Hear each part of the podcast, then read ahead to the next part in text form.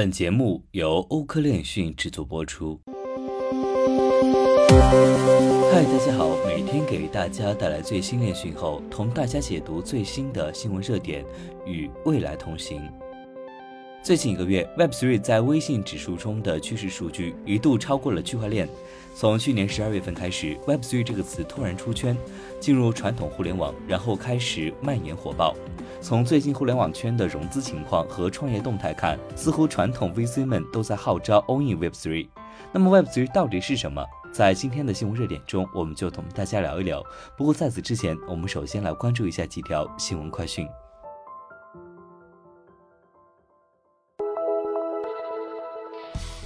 有报告指出，中非银行监管机构表示，加密禁令仍然有效。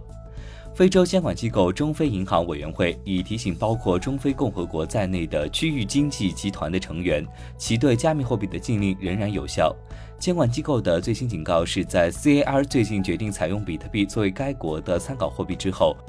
据路透社报道，CMSC 银行监管机构 COBAC 认为，该禁令将确保金融稳定。据报道，监管机构在五月六号举行特别会议后发表的一份声明中表示，他还将采取措施识别报告与加密相关的交易。与此同时，该报告引用了中非共和国政府发言人的话，他坚称 COBAC 尚未正式通知他的国家监管机构再次抵制加密货币。澳大利亚税务局将加密资本收益列为今年关注的四个重点领域之一。澳大利亚税务局已将加密资本收益列为2022年关注的四个重点领域之一。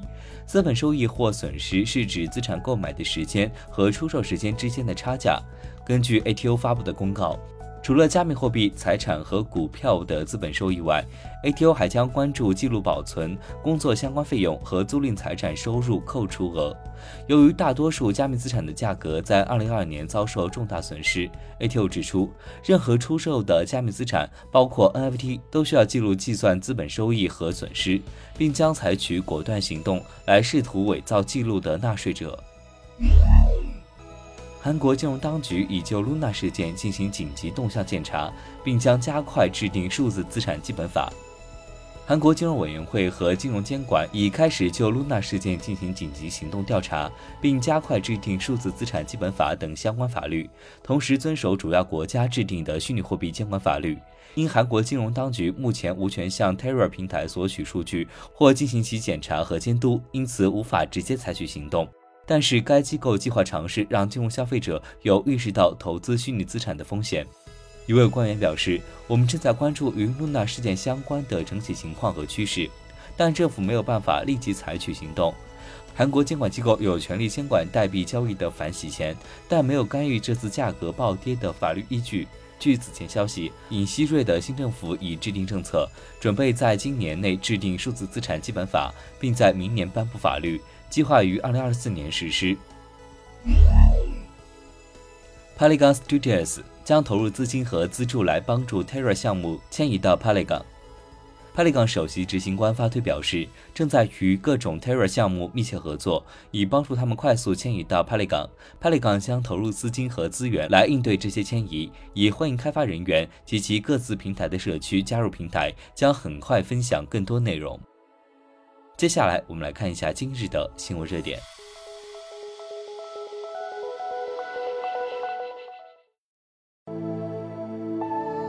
这段时间，我们看互联网创业圈子，似乎人人都在说 Web3，但是关于 Web3 到底是什么，答案五花八门，到现在还没有一个共识度很高的定义，和元宇宙一样。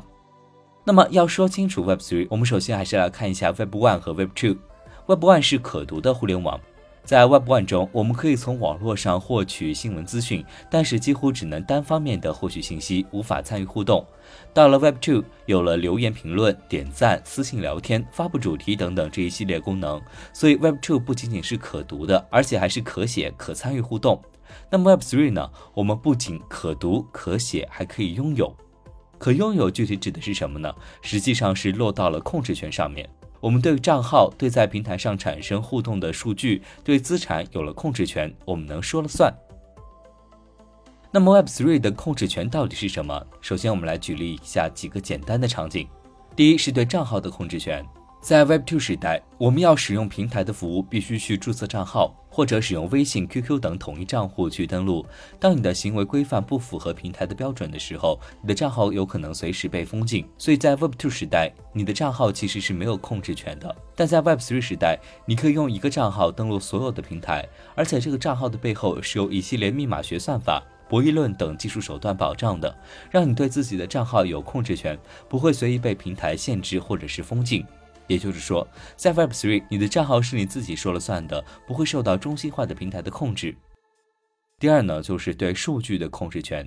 在 Web2 中，为了获取平台的服务，我们在使用平台前不得不签署数据隐私相关的条款，否则就无法使用相关服务。在使用服务的过程中，会产生一系列数据，比如在某宝上，我们有对商品的喜好数据，有购买能力的数据，有购买频率的数据等。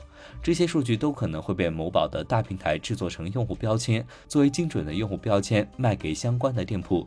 这就是我们感觉平台给我们推荐的全是喜欢的商家和产品的原因，因为我们的购买习惯数据告诉了他们的一切。但是，当我们被当做一个个精准标签卖给店家的时候，我们是无法从中获得收益的。我们为平台积累了大量的数据，这些数据呢成为平台的核心资产，但我们作为数据的供应方和拥有者，却无法分得任何一杯羹。但是在 Web3 时代，我们产生的数据都属于我们自己，我们可以选择把这些数据开放给平台，或者是给其他需要的商家，而且开放出去的同时，我们可以获得相应的收益。当然，我们也可以选择不开放。对于卖或者是不卖，我们自己能说了算。而且在密码学等算法的保障下，我们的数据是抗审查的。也就是说，在没有经过我们的同意下，任何一方都无法强制性的看到我们的信息。你可以相信，在 Web3 中，你的朋友和聊天记录完全是保密的。所以，这种控制权是不泄露数据隐私的情况下的控制权。第三，就是对资产的控制权。关于对资产的控制权，其实不必多说了。在 Web2 中，我们将资产保管在银行、支付宝、微信等大平台机构中。除了实体资产之外，我们的钱只是账户里面的数据。会不会某一天你的账户里所有的资产全部被冻结或者是归零呢？这个是完全有可能的。但是在 Web3，你拥有你资产的控制权。你的钱包里的资产虽然也是一串数字，但是只要你的私钥在，你的资产就还在。基本上谁都没有办法强制没收你的资产。所以在看过这些 Web3 的场景之后，关于 Web3，我们还可以这样说：Web3 是要尽可能的打破对中心化平台或者是机构的信任，打破他们的垄断，拿回个体对数据、信息、资产等的控制权。这样一来，Web3 的内核又回到了去中心化。而提到去中心化，我们第一个自然想到的是区块链。所以，也许我们可以说，区块链技术是实现 Web3 的技术手段。目前出现的公有链项目似乎都能归到 Web3 的范畴，只是因为不同的项目去中心化的程度差异，导致这些项目达到 Web3 的程度的差异而已。